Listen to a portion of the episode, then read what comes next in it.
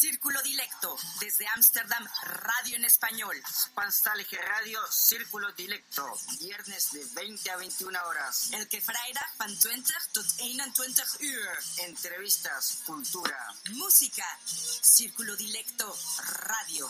Salto Stats FM. Cable 103.3 y 106.8, frecuencia modulada.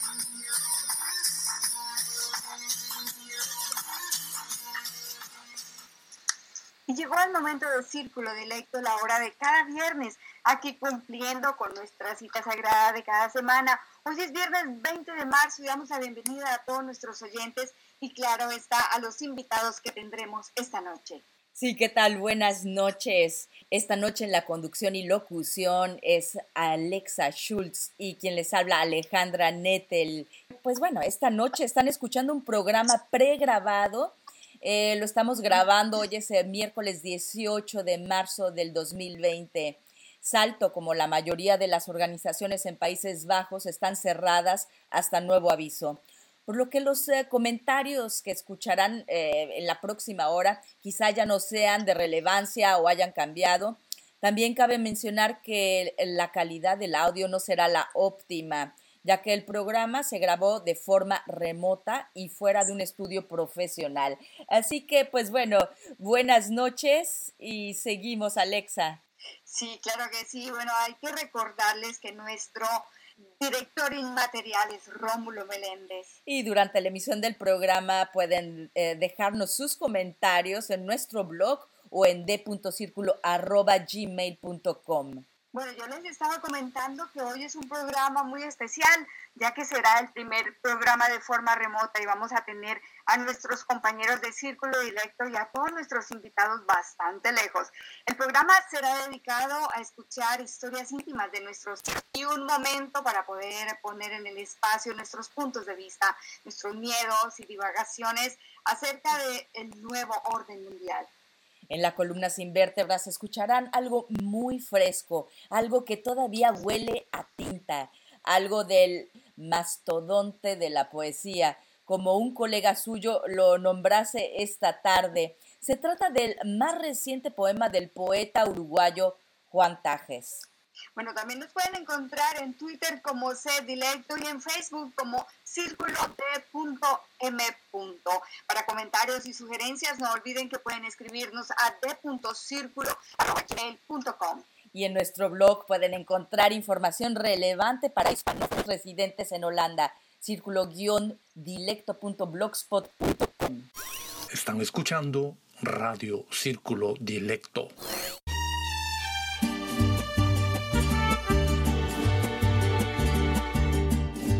Sonido del silencio, el que no quiero escuchar, es aquella noche fría la que quiero evitar. El sentirme descubierto cuando el sol me quemará. ¿Para qué seguir riendo cuando siento que no estás? ¿Para qué quiero los mares si mi barco se hundirá? ¿Para qué seguir viviendo si a lo lejos tú estás?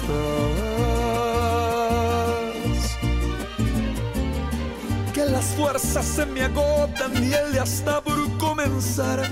Fue otro día en silencio el que acaba de pasar Así pasan los minutos en mi oscura soledad, soledad que se alimenta del silencio de tu boca, esa boca que sonríe pronunciando así mi nombre, aquel nombre que me diste diciendo que sí mi amor, es mi amor que en ti espera y que siempre esperará.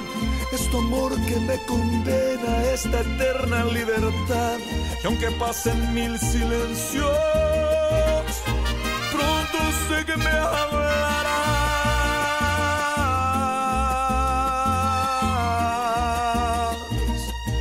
Pronto sé que me.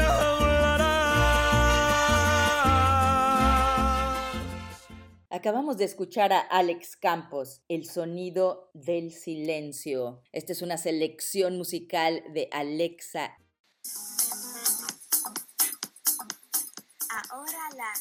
Agenda cultural de Círculo Dilecto Radio.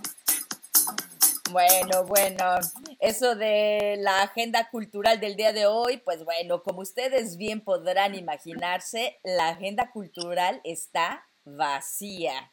Sí, hablemos de las iniciativas, porque yo creo que en todos tenemos aquí en el estudio, bueno, en el estudio, no se me quita eh, esto de decir en el estudio, pero tenemos aquí eh, remotamente eh, a cuatro invitados que quisiera que ellos mismos se presentaran y después de esto hablar un poco de cuáles son las iniciativas que han eh, leído o que han eh, escuchado que se han hecho a nivel cultural en los países donde se encuentran.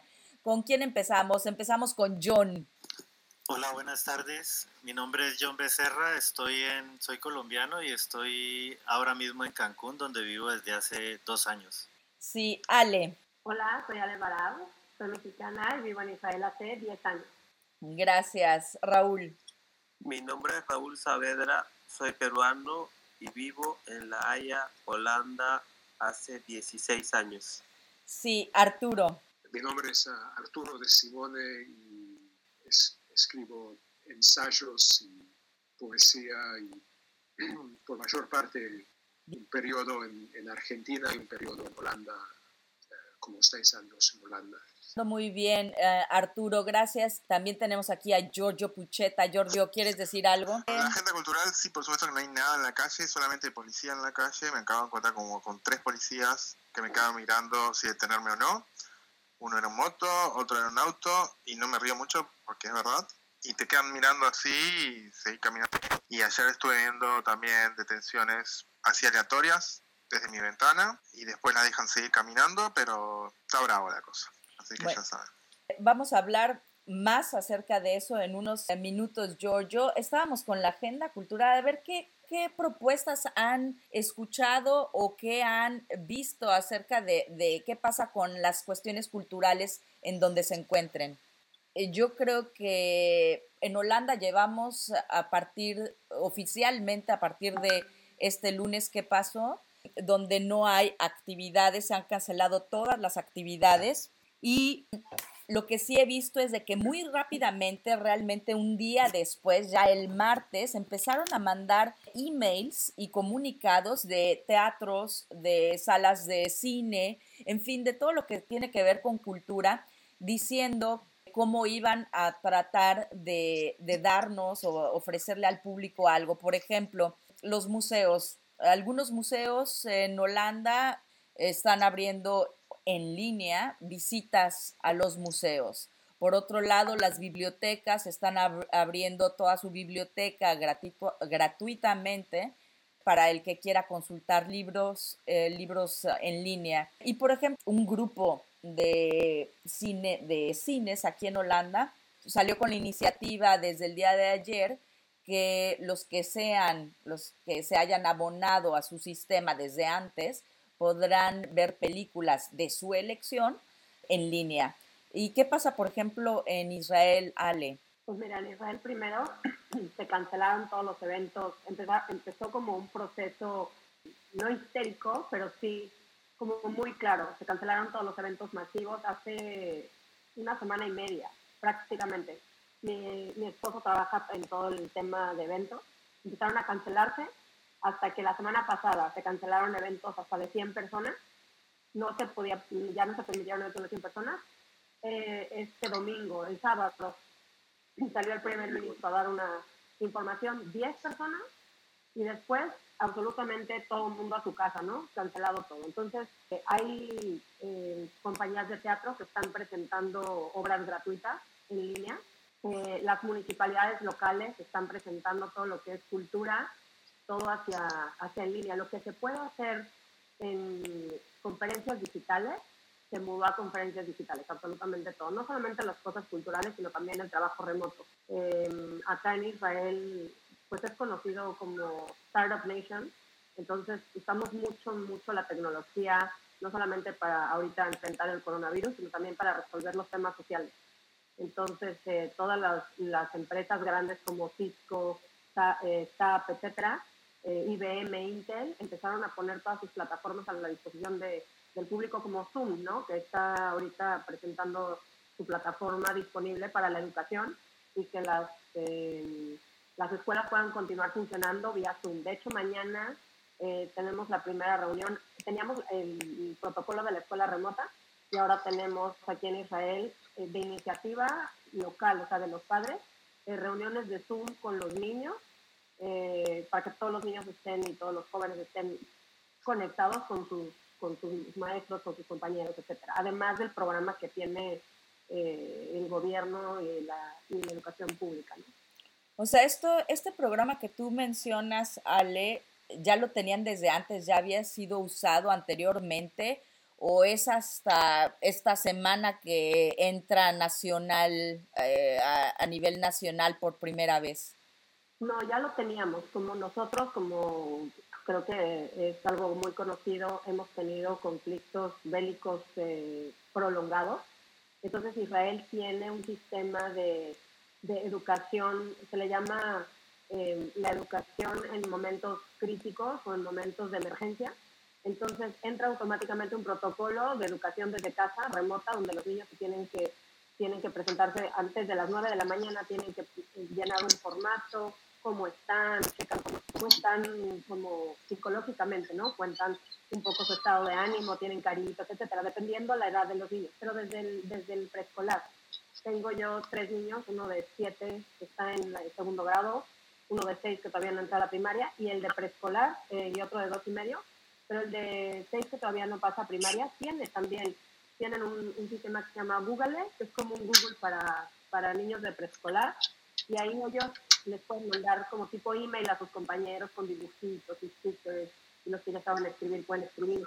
Pero sí, sí tenemos este protocolo que ya estaba hecho y hay tres plataformas distintas que están disponibles para, para todos los, los niveles de, escolaridad, para que continúen las clases y, y, la interacción entre maestros, alumnos y entre los mismos alumnos, vía, todos vía remota, vía digital.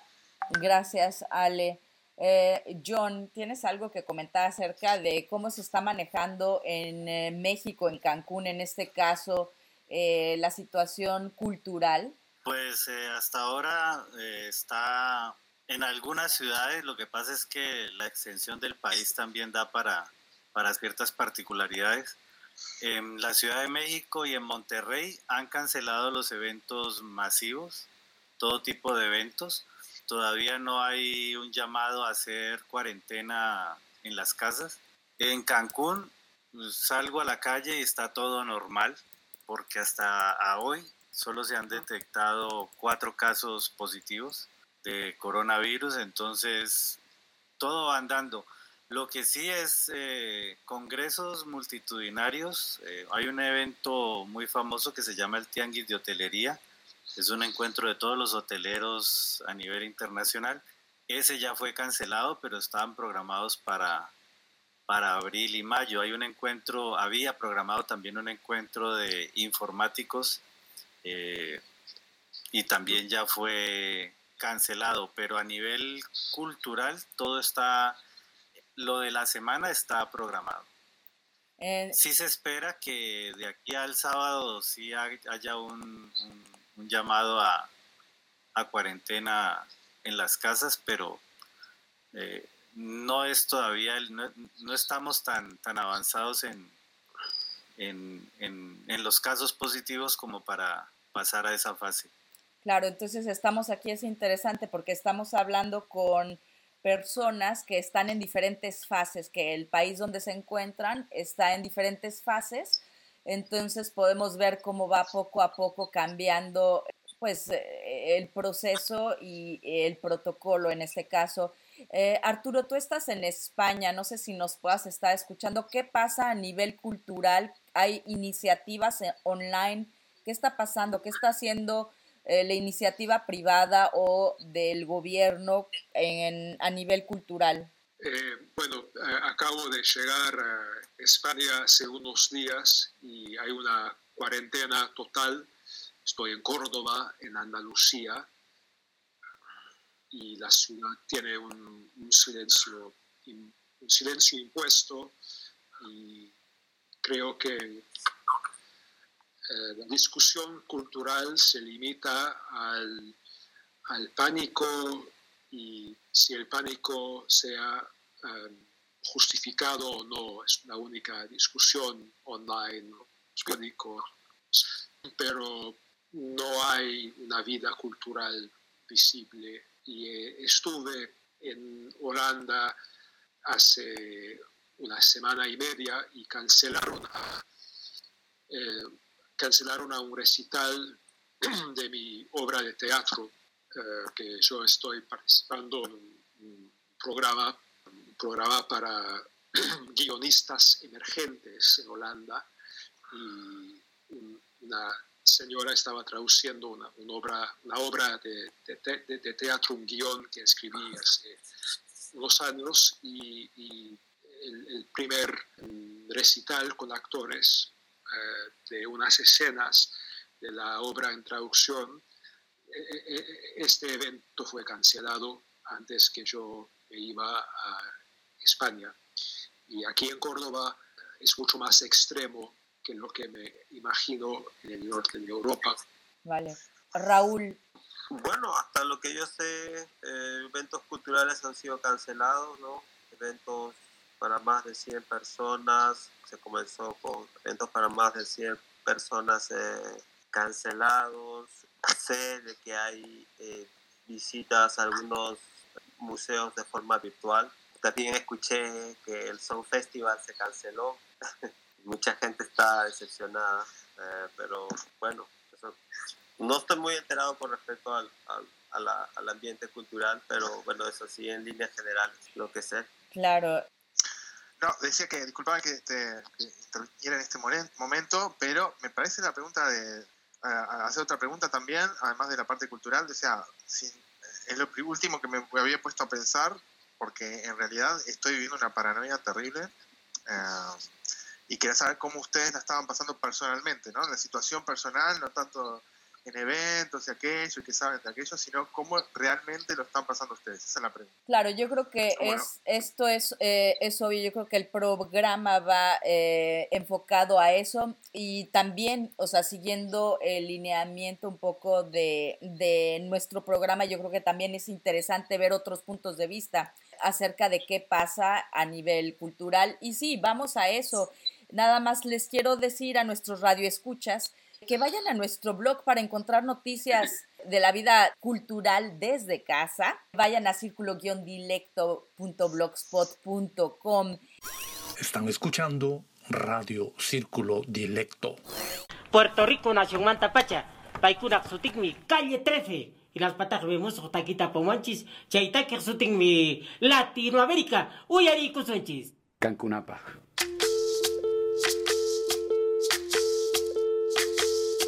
Soy, soy lo que dejaron, soy toda la sobra de lo que se robaron. Un pueblo escondido en la cima, mi piel es de cuero, por eso aguanta cualquier clima. Soy una fábrica de humo, mano de obra campesina para tu consumo. Frente de frío en el medio del verano, el amor en los tiempos del cólera, mi hermano. El sol que nace y el día que muere, con los mejores atardeceres. Soy el desarrollo en carne viva, un discurso político sin saliva.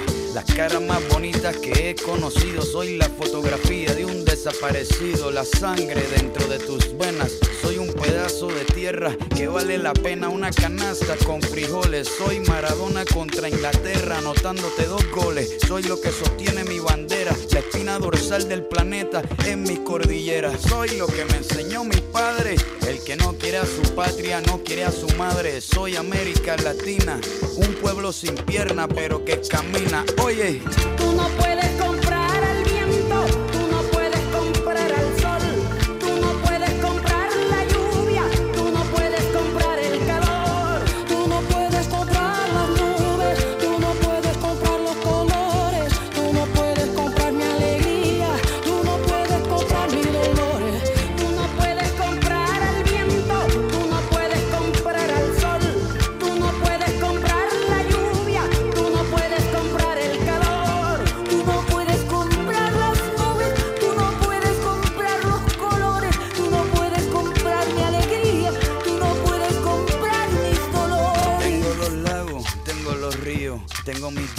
cuando me sonrío, la nieve que maquilla mis montañas. Tengo el sol que me seca y la... vertebracín, vertebracín, vertebracín, vertebracín, vertebracín, vertebracín, vertebracín, vertebracín, vertebracín, vertebracín, vertebracín, vertebracín, vertebracín, vertebracín, vertebracín, vertebracín, vertebracín, vertebracín. Mi nombre es Juan Carlos Tajes, vivo en Amsterdam, pero nací en Montevideo. Es un honor para mí poder participar en esta versión virtual del Festival de Poesía de Milano y les deseo mucha suerte y que nos cuidemos todos. Al miedo. Este miedo que viene de muy lejos, nos conoce y a veces nos tutea. Es como un bicho sucio, carroñero, pagado de sí mismo. El miedo apresa, nos acosa, atrapa. El viejo miedo es una trampa que nos tiende el tiempo, confusión y recelo. Es espejo, empañado reflejo de la angustia en la duda viscosa e insegura que se anida en sí misma. Nos protege y aleja de los otros, nos detiene en medio de la vida, paraliza la voluntad del ser y se empodera de nuestra nada nimia, nuestra pobre caparazón de seres temerosos en la otridad del virus, del olvido. El miedo es el motor, émbolo, pulso que nos saca del pozo de la inercia y nos proyecta hasta la infinita frontera de la piel y la vergüenza. El miedo es estímulo y es sombra, es parálisis, síncope y sospecha, escondite del odio y la sordina del rencor. Pobre monstruo anquilosado en mentiras, calumnias, desconfianza de todo lo que sea diferente, lejano, ajeno y para siempre extraño, desde siempre, desde el temor, la duda, el miedo existencial, único, inmenso, es la fuente de todas las miserias y el pretexto de todos nuestros odios, el refugio de ascos y rechazos, bestial e irracional. Es tan humano que convive con él y en él la infamia, es el sudor y es el olor y el pánico. Instala como un Dios sin fe, sin templo, su credo de prejuicios. Nos domina, Finalmente cedemos a la histeria, el miedo triunfa, la razón se calla, vagabundeamos solos por la vida a merced de astutos mercaderes que ganan con el miedo, siempre ganan. El miedo se renueva en otros miedos. Un día finalmente despertamos y estamos mudos frente a las palabras. Será el momento, reinventarlo todo para otra vez recuperar la calma y volver a temer. Es la cadena que nos une, nos pesa, nos amarra. Después de haber escuchado aquí columnas sin vértebras, les contamos que en el mes de marzo sorteamos el libro Tras la huella del escritor Oscar Darío Velázquez Lugo. Lo único que deben hacer eh, para participar en el sorteo es escribirnos a d.circulo.gmail.com antes del 26 de marzo del 2020. Y bueno, Ale, vamos a continuar con esta importante charla. ¿Qué es lo que, lo que estamos viviendo cada uno donde nos encontramos, cierto? Exacto, y bueno, como introducción y preludio, qué mejor que haber escuchado a Juan Tajes hablar del miedo. Y dentro de las palabras que me vienen así a la mente de lo que acabo de escuchar es eh, el encierro, el encadenamiento. ¿Cómo se sienten ustedes? John, Ale, Raúl, Arturo. ¿Quién va a empezar? Bueno, voy a empezar yo entonces. Sí, Alexa, ¿cómo te sientes? Yo, les cuento que yo he trabajado mucho tiempo en casa y estoy acostumbrada a pasar dos, tres, cuatro días sin salir, pero ahora que es una obligación estar, empieza como una especie de paranoia, de desespero, como de querer salir, ir a algún lado, al supermercado, a cualquier lado, y sabemos que está prohibido.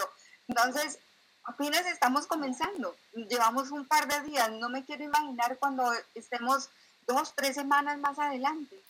Pero a ver, yo ese, es algo que yo quisiera decir, porque bueno, yo también eh, a partir de realmente de el, el domingo eh, dejé de salir, he salido al eh, supermercado, ver algún material de estudio para mi hija, eh, porque en Holanda no están como en Israel realmente preparados para estas situaciones críticas.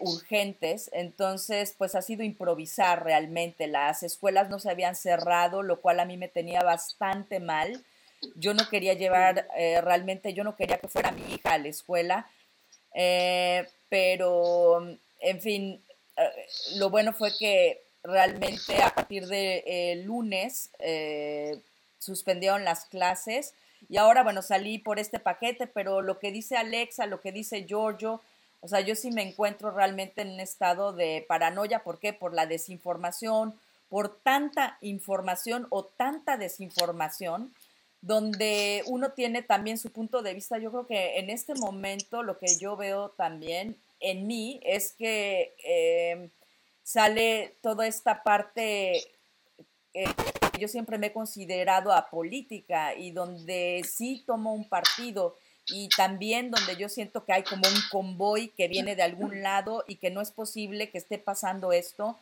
a nivel mundial y qué es lo que hay atrás de esto? Esa es mi gran pregunta. ¿Qué opinan ustedes? ¿Cómo se sienten? Bueno, si yo puedo decir, eh, empezar, eh, para mí esto es muy siniestro uh, Definitivo. y Y lo que me molesta más es el nivel de cooperación que veo en la gente. y eso creo que es debido a sombras ancestrales en ciertas culturas de Europa donde obedecen con tanta rapidez sin querer cuestionar por un momento la ley marcial, sin querer por un momento los tal llamados expertos y la cuarentena y, sin mirar bien qué significa cierta cantidad de infecciones, pero ¿qué implica esto? ¿Qué causa la infección? ¿Qué es, eh, ¿qué es la probabilidad de, morir? ¿Cómo esto se compara con cualquier otra enfermedad preexistente? Uh, ¿Qué son los motivos, las motivaciones reales de estos gobiernos? Y, si uno cuestiona la paranoia, eh, quizá resulta paranoico, pero España, por ejemplo, es un país con un pasado fascista eh, que terminó recientemente.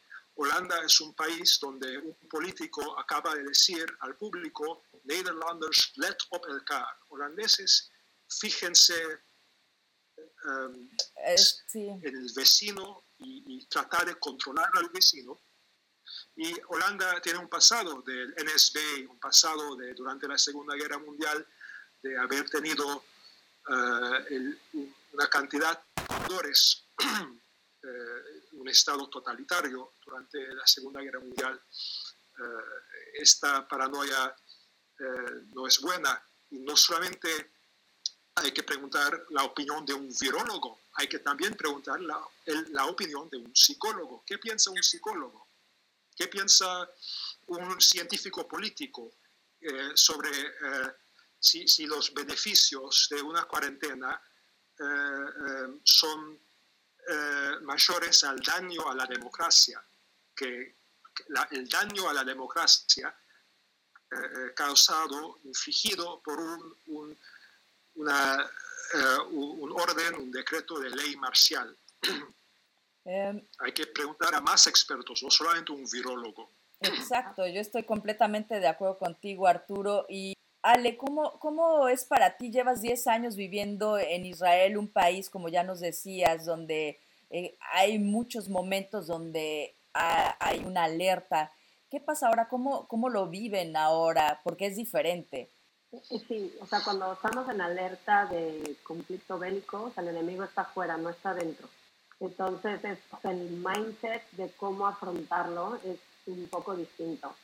Entonces, pero vamos a decir como en Israel cuando hay una una amenaza para los pobladores, que es exactamente, en Israel cuando hay una amenaza para, para la población, para los civiles, que es lo que nos pasa cuando estamos en guerra, o sea, el gobierno entra en un modo de protección civil de todo nivel.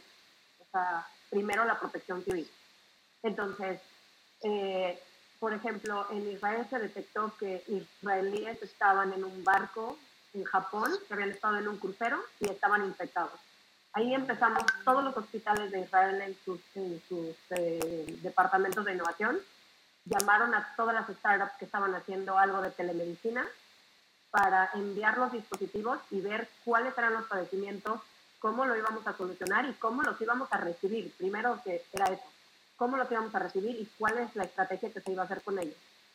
Y por otro lado, tenemos la parte de, me, gustó mucho lo que, lo que comentabas ahorita, eh, hablando de España, porque eh, sí es importante tener la, opción, eh, la, opinión de los expertos epidemiólogos y de los virólogos y de toda la parte de salud, pero obviamente psicólogos, economistas, lo que le está pasando a la, a la economía, no solo local, mundial, lo que, los pequeños negocios están quebrando, ¿no? Entonces, aquí en Israel las noticias no paran hablar, no paran de hablar de todo y siempre hay mesas de expertos en todos los noticieros, eh, desde, eh, digamos, la parte educativa, la parte psicológica, la parte de eh, ayuda social, la parte de economía, salud, etcétera. Y además de eso, creo que también otro punto importante para nosotros como israelíes eh, o binacionales, que hay mucha inmigración en Israel también, es que venimos de un trasfondo político donde ahorita estamos en el año donde este mes pasado acabamos de tener la tercera elección en un año, o sea, no tenemos un gobierno estable. Llevamos prácticamente casi dos años sin gobierno, no se están tomando nuevas decisiones. Entonces, eso hace que ahorita haya un llamado del presidente, hubo un llamado del presidente a decir, tenemos que resolver el tema político porque tenemos que tomar decisiones drásticas para, para evitar el contagio masivo.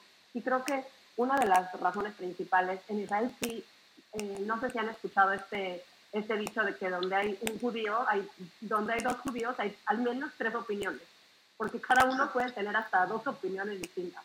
Entonces aquí sí hay mucho debate, mucha discusión, la gente discute mucho. Entonces, este tema de, de si, cómo la cuarentena, de qué manera, quiénes en la cuarentena, etcétera, sí se tomó, han, nos, el primer ministro se ha eh, hecho una rueda de prensa, han estado los noticiarios esperando hasta media hora, porque dicen todavía el, comité que está hablando de salud, de, de economía, finanzas, etcétera, del país, todavía no sale todavía no toma la decisión, nos van a avisar en tanto tiempo. Entonces, sabemos que hay mucha gente que está, eh, hay muchos expertos que están trabajando en esto y, creo que una, de las... pregunta. Sí. Em, eh, leí que Netanyahu está usando a la, a la epidemia, epidemia a, a la paranoia para postergar el juicio tratando de un caso de corrupción, porque Benjamin Netanyahu, él fue enjuiciado por caso de corrupción y él está usando esta, esta crisis mediática para ampliar eh, la, supervisión de ciudadanos y también para evadir que él tiene que eh, eh, presenciar, estar presente en, en tribunales en Israel. Pues mira, ese tema como algo tan específico como si, si está usando la crisis para posponer el juicio, no, no te lo puedo decir, no es mi expertise, ¿no? Pero lo que sí, lo que sí es claro acá en, en Israel es que una de las, de, de, las prioridades que se ha tenido, bueno, son dos prioridades principales, tres vamos a llamarlas. La primera es que los ciudadanos que están en el en riesgo más grande, que son la población eh, eh, de más de 60 años, de verdad a ellos, literalmente a nuestra población se nos prohibió ir a visitar a los abuelos, a los bisabuelos, y la mayoría, digamos, está tratando de hacerlo. Otra, otra cosa es que se entiende, si nos explicaron claramente, se han explicado en diferentes foros, tanto en las noticias como los expertos, como los médicos, etcétera, que, a ver, una persona usualmente sana va a tener, o sea, el coronavirus es algo que es, es, una enfermedad similar de la familia de la gripe o del flu, que se le llama en inglés, y que lo va, lo va a pasar con eh, dificultad para respirar, etcétera, todo lo que todos ya sabemos, y que probablemente va a sobrevivir sin necesidad del apoyo eh, hospitalario. Pero todas las personas que tienen enfermedades crónicas, y yo me incluyo entre ellas, el asma no no es algo que yo tengo usualmente, pero de niña lo tuve, los fumadores, las personas que tienen hipertensión, problemas cardíacos, etcétera, que no son, no importa si tienes más de 60 años, pues es un grueso de población muy grande en todo el mundo. Esas personas muy probablemente si se contagian, van a tener, van a necesitar tratamiento hospitalario. Y lo que se está tratando de evitar con todo este tema del de aislamiento eh, obligado por los gobiernos es que el, que la, la, propagación del virus sea tan rápida que los sistemas hospitalarios se sobrepasen y no puedan atender ni a los enfermos de corona ni a los otros enfermos. Porque si, en, Israel, les voy a poner un ejemplo, en Israel han salido los datos estadísticos clarísimos. Hay 2.000 máscaras de oxígeno. Si de repente hay más de 2.000 personas que tienen necesidad de una máscara de oxígeno en todo el país, no tenemos, hay que empezar a tener un comité ético para saber si se la van a dar a una persona de más de 60 años que necesita eh, por otra razón o a un enfermo de 15 años asmático corona. ¿Ok? Entonces, eso es lo que creo que al menos en Israel tenemos la suficiente información como para tener una, una decisión bien, bien informada de si te quedas en tu casa o tienes la irresponsabilidad de salir sin saber si estás contagiado o no y contagiar a cualquiera, ¿no? Eh, y... Bueno, después, después de lo que, lo que dice Ale, es increíble ver cómo se, están maneja, se está manejando este tema aquí en Europa, en otros países y en Latinoamérica. John, estábamos hablando que en México no se, tomado, no se ha tomado ninguna precaución todavía. Muy poca. Eh, no, no, acá la gente está como si no hubiera pasado nada. Sí está lo de, sí llegan las noticias de, lo que está pasando en otros países, sobre todo en Europa y en Asia. Eh, pero, y hay gente que ya empieza a, a, ir en modo pánico a los supermercados, pero después los ves en la calle tranquilamente y se están saludando, aunque uno les haga el gesto de no saludar con la mano, pues nada, están, están muy tranquilos, muy relajados con el tema. Creo que, que si hay advertencias sobre cómo, cómo el impacto de... hay, hay inclusive unas curvas, unos modelos que dicen que entre más rápido se llame a la, a la cuarentena, pues menos casos se, se disparan, a pesar de esas curvas y a pesar de las recomendaciones y de las experiencias de, de Italia y España pues aquí se lo están tomando como muy, muy relajado. Bueno, Raúl, Raúl, tú eres de Perú. ¿Qué has escuchado de Perú? Porque lo que dice Ale de Israel, ahora lo que comenta John, ¿qué has escuchado de la situación en Perú? ¿Es muy similar en estos dos países? No, en Perú creo que lo están tomando más serio. Eh, no hay vuelos de Europa. Mm, así creo que vuelos internacionales ya no, no llegan a Perú y si es que llegan, creo que tienes que estar en cuarentena en casa por un periodo de 14 días, algo así. Y, y sí, he, escuchado que las autoridades, la policía, el ejército eh, tienen la potestad ahora de detenerte si es que estás en la calle también. Y sí, todos, todos están en casa. Eh, la gente estuvo en pánico, eh, se volcó a los supermercados eh, eh, y, está, está en eso, sí. Pues ¿Cómo se hará? Claro que ahora la mayoría, un porcentaje muy alto, cuenta con redes sociales, pero por ejemplo en esas zonas rurales donde no existe, donde no llega, no llega, no están las redes sociales, pero sí llega el coronavirus. ¿Ustedes qué han escuchado de lo que puede pasar en las zonas eh, de, riesgo, de alto riesgo, como son las zonas rurales. Están escuchando Radio Círculo Directo. No, pues yo creo que yo no he escuchado nada. Yo creo que eso es una muy buena pregunta para investigar también, porque yo, creo, que no se ha mencionado nada hasta el momento. Yo creo que pasa, así como no llega el internet y las redes sociales, tampoco llega mucho extraño a visitarlos. Y es, si usted mira el mapa del coronavirus a través del mundo, ve la parte de África, las partes que están muy aisladas.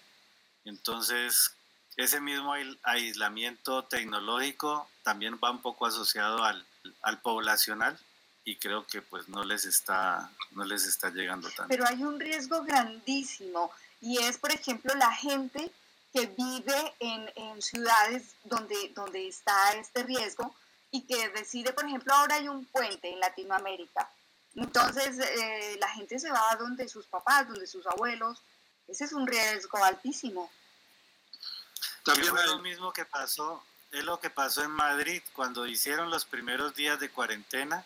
La gente toda se fue de Madrid para, para el campo, a los pequeños pueblos y ahí fue ahí fue el, el, acabose, ¿no? No, a mí me, me, lo que me deja como sorprendida es que como con el mismo pensamiento de cerrar un aeropuerto precisamente para evitar este intercambio entre personas, es el mismo concepto de no pasar de las poblaciones urbanas a las poblaciones rurales, porque si las poblaciones rurales tienen menos información por el acceso a, medios, o, no solo a los medios sociales, eh, todo lo que es social media, sino también a los medios normales, ¿no? la televisión, el radio, etcétera. Si hay menos información ahí y una persona de la ciudad que tiene más probabilidad eh, de estar contagiada va a una zona rural, obviamente lo va a llevar, ahí nadie está teniendo ningún cuidado, ¿no? Claro, y bueno, yo quisiera escuchar también la opinión de Giorgio. Giorgio, ¿nos estás escuchando? Ya, disculpen.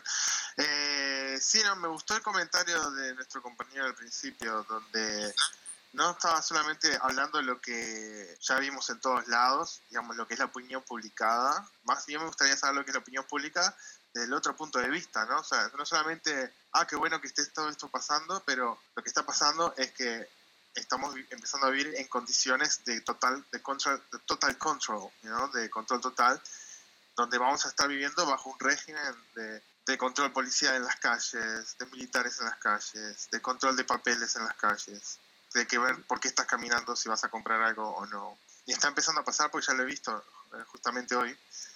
Entonces, ¿qué, ¿qué, les parece? no Solamente es, bueno, qué bueno, lo aceptamos porque es justamente lo que necesitamos, es eso lo que necesitamos, cosas así, ¿no? Y esto que estoy diciendo no es lo que yo solamente pienso o es un punto de vista, digamos, sino que es otra de las de los de los puntos de vista o lo que dicen eh, stream, o sea, es otra opiniones, ¿no? Y que justamente no es la opinión publicada, ¿no? Pero sí es una parte de la opinión pública. Y que pensaban de este punto y que, y que, que les parece que los militares estén empezando a estar en las calles mundialmente y que toda la economía está parándose totalmente. Todo, aviones, hoteles, eh, todo, todo, todo, todo. Yo creo que, yo entiendo perfectamente lo que, bueno, ya explicabas tú, Ale, y yo creo que todos lo entendemos acerca del por qué hay que estar en las casas, los de las camas de los hospitales insuficientes en todo el mundo, etcétera. Pero yo definitivamente siento que esto se está saliendo eh, de la mano porque no es posible. Ha habido otras epidemias, lógicamente una, esta es una pandemia donde dicen que se contagia más rápidamente pero yo creo que lo que está sucediendo a nivel eh, político está sobrepasando cualquier cosa que hayan vivido hasta nuestros abuelos. Entonces, eh, ¿qué estamos haciendo? ¿Qué vamos a hacer? O sea, mm, no nos están dejando mucha opción por lo mismo de que, por ejemplo, en Francia eh, hay militares ya, o sea, no te dejan salir y tienes que tener un permiso especial para salir de tu casa. Entonces, ¿qué podemos hacer? en Italia.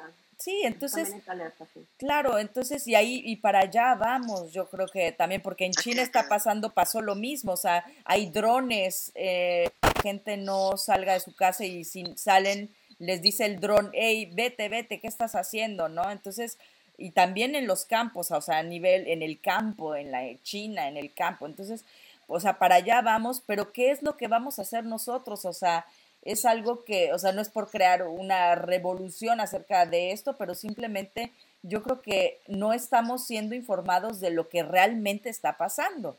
Y eso es el pero punto. Me una duda. A raíz de lo que han dicho, porque por ejemplo ya hay noticias de que la normalidad está tomando curso tanto en China, en Singapur, en, en países asiáticos donde han logrado controlar el coronavirus y ellos hablan de retomar su vida normal, o sea, ya no existe este control. Están escuchando Radio Círculo Dilecto. ¿Cuáles son sus paranoias? Con respecto a, a que se esté usando de un modo diferente al, al, al de la salud y al de la protección, ¿Ves? Sí. ¿a eso, a eso se refiere? No. O quizás a la- al, Eh. or- al orden mundial. De que, va- de que va a haber un Pues, nuevo- eh, nuevo orden y que va a estar mundial. ¿eh? Pues creo que, que sí, lo acabas de decir, ah, Aleja, porque ha habido otros, otros casos de epidemias y, y también de, de- de a nivel mundial. Y creo que es como si nos estuvieran entrenando para este tipo de situaciones. El, el hecho de que salgan países a, como el presidente francés a, hacer, a tomar medidas de salvación eh, a nivel interno, pero también después tenemos que ver cómo eh, a nivel global se van a se van a aliar de algún modo para salvar al mundo de este tipo de catástrofes que también se dice que están siendo creadas para tener ese control político y ese control a nivel de bloque. Entonces creo que también es como un entrenamiento y creo que no va a ser la primera, la última vez que nos toque este tipo de, de clausura voluntaria y, y en un momento determinado como que si estamos, si, si estamos siendo entrenados para estarnos en nuestra casa, pues eh, para, tendrá su propósito. Bueno, yo también quería decir algo. Buenas noches, Mario Carrasco. Sí, ¿qué tal? Si me permite. Por una parte estaba escuchando el, el que dicen, bueno, es que antes no se había visto una situación así, políticamente hablando. Y es que también eh, tenemos que que la sociedad, que nosotros, los seres humanos, tampoco nos comportamos igual que generaciones previas.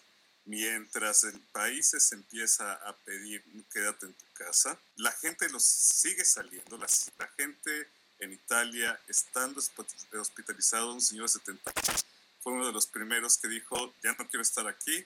Y aunque estaba en cuarentena en el hospital, el señor se paró y decidió irse a su casa. Llámese desobediencia, ni si- no le voy a poner el término civil o no, le voy a poner simplemente la gente eh, actualmente como que es más individualista también, nada más piensa en uno mismo y lo vemos en otra serie de actitudes, en otra serie de eh, consecuencias como el papel del baño eh, que se agota, como el ir a las tiendas y agotar eh, los anaqueles porque llevas cosas que a lo mejor ni siquiera necesitas o, y que vas a acabar a lo mejor hasta tirando. Como que ya la sociedad también es más individualista que era dos o tres generaciones atrás.